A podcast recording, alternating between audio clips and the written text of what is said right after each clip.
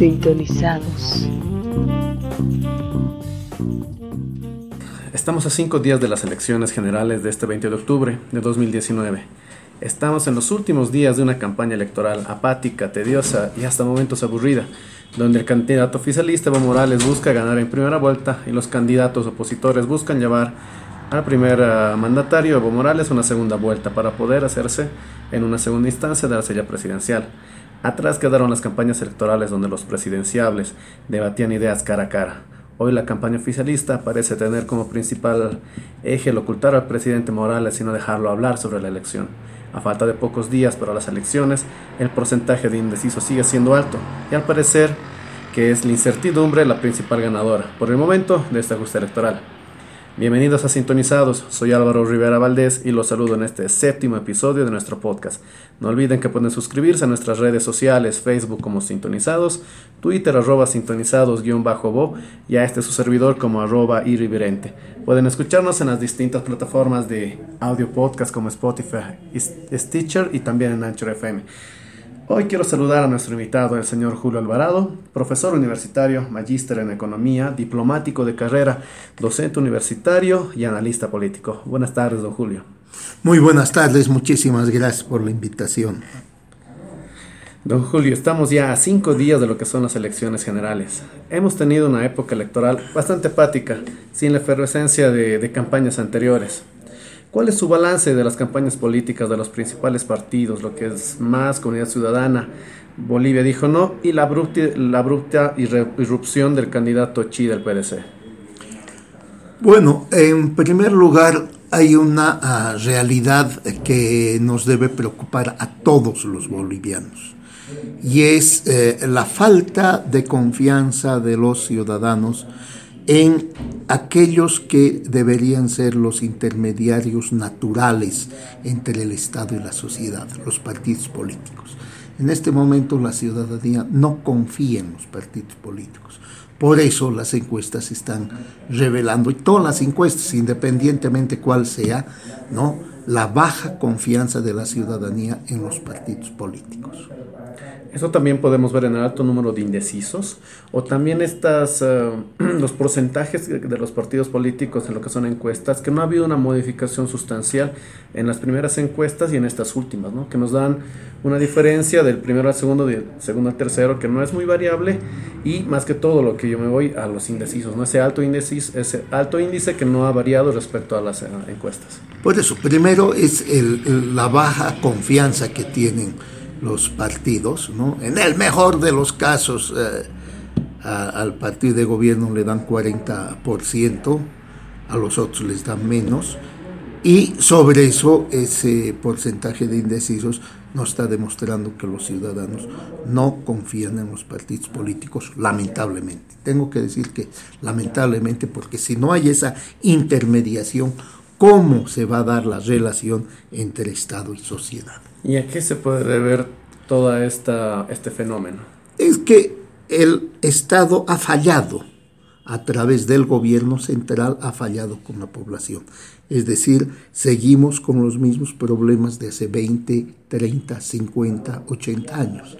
Es decir, con altos niveles de pobreza, con desempleo, con una inseguridad, con falta de acceso a la, a la salud, con una educación pésima. Es decir, las necesidades básicas de los bolivianos no han mejorado sustancialmente. Y por eso cada día que pasa, ese divorcio que se está dando entre ciudadanía y organizaciones políticas que deberían ser las que representen, las que traduzcan esas necesidades de la población, pero lamentablemente no lo están haciendo. Estos últimos, uh, estos últimos años también hemos visto la desaparición de lo que son varios partidos y tampoco entonces ha funcionado la aparición de unos nuevos. No hemos visto cómo desde el Oriente en un momento surgía toda esta revolución de, de la política venida desde el Oriente a través de Rubén Costas a, par, a partir del Partido de los Verdes, pero que hoy tampoco se están se han, se han, puesto como una opción. Incluso ahora en, las, en, lo que son encuestas están en un tercer puesto. Así es, porque no están encarando esas necesidades fundamentales y básicas. Y por el contrario, hacen todos los esfuerzos por alejarse de, la ciudadanía. El tema de la corrupción, el tema de la ineficiencia en la gestión pública son dos fenómenos que hacen que los ciudadanos se vayan alejando del Estado y se vayan alejando de la ah, de las organizaciones políticas. A esto también debemos que muchos de los ejes principales en los, en los, programas de gobierno aún sigan siendo estos temas recurrentes de hace, como usted dice, unos 50, 20, 10 años, que son educación, corrupción y salud. Ah, es que las propuestas que se han hecho, que se han planteado en las, eh, en las ofertas electorales, no son ofertas que puedan encantar, puedan entusiasmar a la ciudadanía. Caso contrario, alguno de los candidatos o de esas, eh, alguna de esas organizaciones políticas hubiera tenido un ascenso impresionante. El único que ha tenido ascenso impresionante ha sido el señor Chi, pero el señor Chi no, eh, eh, no es por, por, las propuestas que ha hecho, sino porque ha comenzado a interpretar algunos algunas demandas de los sectores más conservadores de la sociedad. Entonces, es por eso que él ha tenido ese crecimiento, porque en una sociedad tan conservadora, tan reaccionaria como la boliviana, hablar en contra de la mujer, ¿no? o poner a la mujer en segundo plano, naturalmente que eh, eso atrae a ese sector duro de la población, ¿no? Y ese sector duro de la población debe estar entre un 10-15%. El eh, hablar en contra de aquellos, eh, aquellos sectores minoritarios de la población como son los... Eh, los homosexuales, las lesbianas, etcétera, ¿no? en una sociedad tan conservadora, tan reaccionaria como la boliviana, naturalmente que está hablando a, tiene oídos prestos para esos mensajes. Entonces, es el único que ha logrado tener un, crecimiento uh, importante en, su vota, en, en la opción de voto que están expresando los ciudadanos en las encuestas. La semana pasada, las ciudades de Santa Cruz, Cochabamba y La Paz han vivido cabildos ciudadanos, donde las principales resoluciones fueron el respeto al 21F, el desconocimiento y rebeldía ante un posible triunfo y fraude del movimiento socialismo y la abrogación de la ley 741 y el decreto 3973 sobre la ampliación de la frontera agrícola y el permiso de quemas. ¿Cuánto puede afectar estas manifestaciones ciudadanas a una semana de la a dos semanas de las elecciones generales?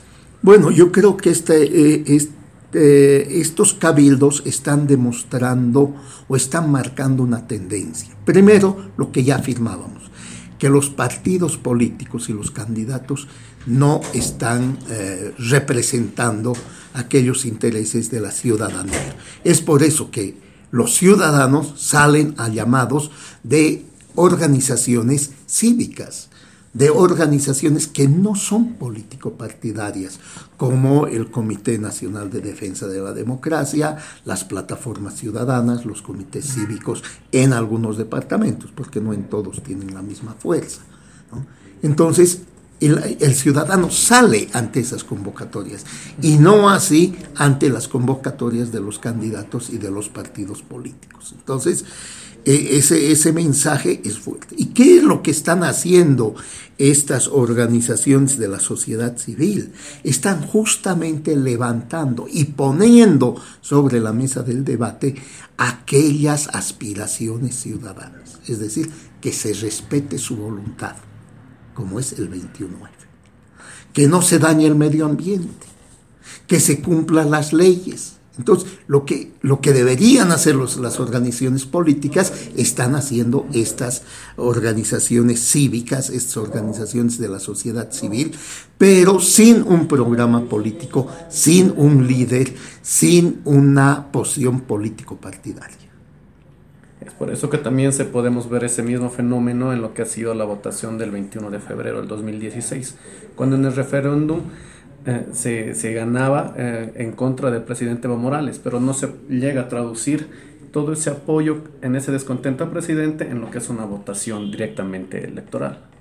Así es, así es, eso, eh, eso no hemos o sea, no ha, no ha tenido ninguno de los candidatos la capacidad hasta el día de hoy de atraer ese voto. Pero ¿qué es lo que va a suceder? Lo que va a suceder es que el candidato mejor posesionado de la oposición, ¿no? que tiene niveles de aprobación como en las anteriores elecciones tenían los candidatos de oposición mejor posicionados, que estaban en torno al 30% o menos. ¿no? Entonces, lo que ahora va a suceder, ¿no? por la debilidad del movimiento al socialismo del partido gobernante, es que ante la posibilidad de ir a una segunda vuelta y derrotar al partido de gobierno, es que el segundo mejor posesionado va a recibir lo que se ha venido a denominar el voto útil. Es decir, es la única oportunidad para derrotar a un régimen que ya va a estar 14 años y que a pesar de la bonanza económica no ha podido solucionar aquellos problemas centrales. Y lo paradójico de la política es que justamente en aquellos sectores más vulnerables, más afectados por la situación económica, como por ejemplo es el norte de Potosí, que no han recibido nada del gobierno de Evo Morales, son las zonas que le dan el mayor respaldo. Sí, porque eso estábamos viendo también lo que son encuestas, ¿no? Pese al, al, mes que ha vivido Potosí de paro cívico, de una marcha directamente hasta la sede de gobierno, que el MAS al final ha terminado rompiendo todo lo que ha sido esa protesta ciudadana, y ahora en 2019 se se, están primeros en lo que son encuestas, ¿no? Pero también estamos viendo esta parte de, la, de este último fin de semana pasado, donde en un cierre de campaña del MAS también ha sido la población la que se ha manifestado ya, y se ha lanzado en contra del partido de gobierno y una actividad que pretendían llevar a cabo cuando, ellos, cuando la ciudad estaba viendo un paro cívico. Así es, entonces es otra prueba más de que las organizaciones políticas y los candidatos no han sabido, no han tenido la capacidad todavía de canalizar ese descontento. Entonces, como se ha venido a manifestar desde hace varios meses, si los partidos políticos, las organizaciones y sus candidatos no han sido capaces de generar la unidad de las, de las fuerzas democráticas opositoras y de una propuesta que refleje los intereses ciudadanos, va a ser el ciudadano en la elección que va a decidir. Y esa decisión, creo yo, que se va a orientar por el segundo mejor posesionado de la oposición en estos casos. Se estaría repitiendo el mismo fenómeno de elecciones anteriores, cuando fue en su momento Manfred Reyes Villa con, con Convergencia y en su momento Samuel Doria Medina con Unidad, con Unidad Nacional, quienes capitalizaban ese segundo lugar para tratar de, de, pugnar. Claro que hoy estamos viendo otra coyuntura y parece que podría terminar con un mejor resultado de candidato de comunidad ciudadana, Carlos Mesa. Sí, porque usted muy bien lo señaló, estamos en otra coyuntura. En las elecciones del 2009, del 2014, la pregunta era, ¿con qué diferencia va a ganar el partido de gobierno y su candidato Evo Morales. O sea, no había discusión de que podía perder. Es la primera vez, la primera elección desde el año 2005 que se plantea la posibilidad de que pierda eh, Evo Morales y eh, que pierdan Evo Morales y Álvaro García Linera. Es por eso que también hemos visto ¿no? que las anteriores encuestas de elecciones pasadas el candidato hoy presidente Evo Morales partía alrededor de un 50% y en lo que son encuestas, ahora está alrededor de los 33%. ¿no? Y, y justamente eh, hay una diferencia muy grande respecto a, elecciones pasadas. Exactamente, exactamente. La situación es totalmente diferente que y, tiene varias causas. Tiene varias causas, los mismos errores del gobierno, ¿no? su, su, mala política, su mala gestión y lo más importante, esa percepción que ha comenzado a surgir en la ciudadanía de que la, eh, el fuerte del gobierno, el tema sólido que era la bonanza económica, este, esta sensación se ha ido diluyendo. Se ha ido diluyendo porque el gobierno no ha podido atender situaciones tan críticas como el tema de la salud y en vez de eh, sacar recursos de otros sectores y encauzarlos hacia el sector salud, lo que ha hecho es dilatar por mucho tiempo el tema de la salud, a tal punto que el mismo presidente Evo Morales ha tenido que reconocer que el tema de salud lo habían desatendido estos 13 años. Dos variables económicas con las que se juega mucho en el país son la deuda externa y lo que son las reservas eh, internacionales del país. El año 2006 teníamos una deuda externa de 3.248 millones. Hoy en 2019, a abril, la misma es de 10.287 millones. Asimismo, las reservas internacionales, que el año 2015 llegaban a un tope de 15.123 millones, a febrero de 2019 se han reducido a 8.484 millones. Ante este panorama de endeudamiento y, y un gasto descomunal en los últimos años, ¿cuál es el panorama económico que le espera al nuevo gobierno? El nuevo o el viejo gobierno que tengamos, el viejo ilegal inconstitucional, si a través del fraude se impone el binomio de Álvaro García Linera y Evo Morales, o si el binomio de Carlos Mesa y su vicepresidente, ambos van a tener serias dificultades económicas. Y el tema económico va a volver a ser el tema central y prioritario de Bolivia. Y ahí, eh, lamentablemente, vamos a estar ante una disyuntiva los bolivianos. O que se apliquen medidas para eh, dar nuevamente estabilidad a la economía, como se ha tratado de hacer en Argentina y en Ecuador, o no tomar medidas y el curso que se, va, que se va a seguir si no se toman medidas es llegar a situaciones similares a las de Venezuela. O sea que estamos en una disyuntiva demasiado difícil, demasiado difícil, y ojalá que eh, un gobierno democrático pueda combinar las necesidades sociales con la necesidad de los ajustes económicos a la par de la situación económica que ya, que ya se ve seria, se está jugando con el miedo del lector, con lo que es eh, el tema económico, con el tema de lo que son bonos, subsidios, alza de precios, incluso con el tema de la parte laboral de lo que pueden ser servidores públicos y gente que trabaja en la administración. Sí, es un... Eh, el gobierno está utilizando el miedo como una... Eh, táctica política, señalar que si se va del gobierno el movimiento al socialismo y el presidente Evo Morales, entonces la situación va a ser difícil para todos. Y eso es una media verdad, porque no solo va a ser para un nuevo gobierno, sino si el gobierno de Evo Morales permanece, le va a ser tan difícil a ellos como a los otros. Y le va a ser aún más difícil. ¿Por qué? Porque la demagogia del gobierno de Evo Morales ha señalado que el boom económico, la fortaleza de la economía boliviana, se debía a las políticas del gobierno. Y no hablaba la verdad y decir que es gracias a los altos precios de las materias primas. Entonces, le va a ser ahora más difícil el próximo año tomar medidas, porque ¿cómo va a explicar la toma de medidas? Si siguen los, las mismas autoridades, si supuestamente sigue la misma política. Entonces, ¿cómo tomar nuevas medidas de ajuste si lo que ha vendido, la demagogia que ha vendido el gobierno es, gracias a su política nos va bien? Entonces ahí se va desenmascarar una vez más un tema que lo ha convertido en un ícono de su gestión de gobierno, pero que los profesionales en economía sabíamos que eso era pura demagogia y que esto algún momento iba a terminar. Y lamentablemente estamos ahora en esa situación.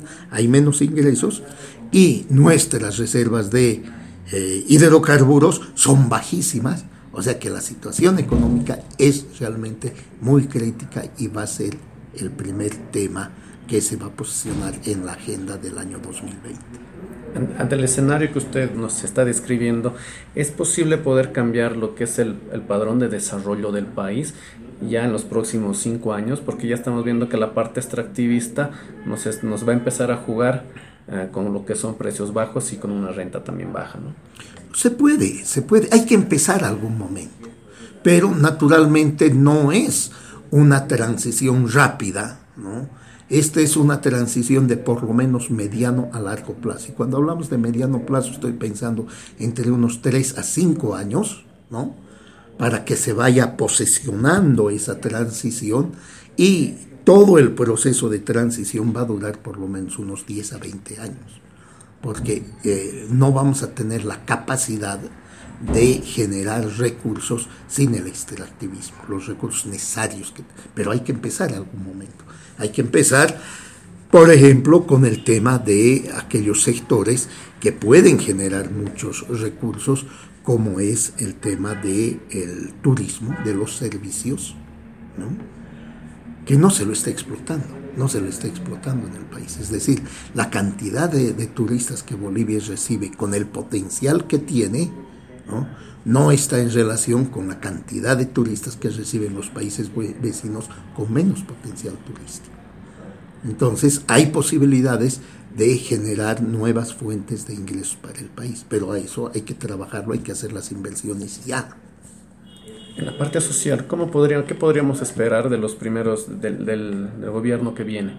Si ya vemos que lo económico nos va a ser ya difícil, en la parte social, ¿cómo podríamos estar en, en el próximo gobierno? Bueno, el próximo gobierno lo que tiene que hacer son políticas de generación de empleo. Y eso naturalmente es difícil, es difícil con una situación económica con dificultades. Por lo tanto, se va a tener que apelar nuevamente a la generación de empleo temporal como medida coyuntural hasta estabilizar bien la economía. Porque no solamente son esos dos huecos negros que tenemos en la economía, que es la deuda externa sumada a la deuda interna, un hueco, el otro hueco que nos han hecho, el otro agujero negro como en el espacio que han hecho, es el de las... Eh, reservas internacionales netas, donde no hay claridad realmente a cuánto ascienden esas reservas, ¿no? Dicen que son 8 mil millones, otros que ya estamos en 7 mil. Hay cálculos que señalan que son, están entre 4 mil y 5 mil millones, bueno, pero que ha disminuido sustancialmente, sí, esas son las dos.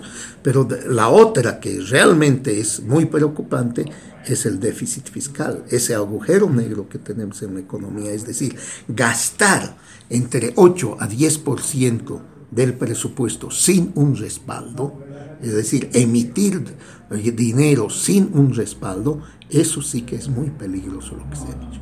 Y el cuarto del cual se está hablando muy poco también es el tema de la balanza comercial.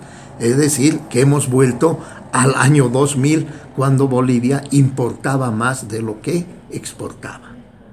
Entonces, ese superávit que, teníamos, que hemos tenido entre el 2004 y el 2014 de exportar más e importar menos, nuevamente se ha revertido. Y ahora estamos importando más productos que exportamos.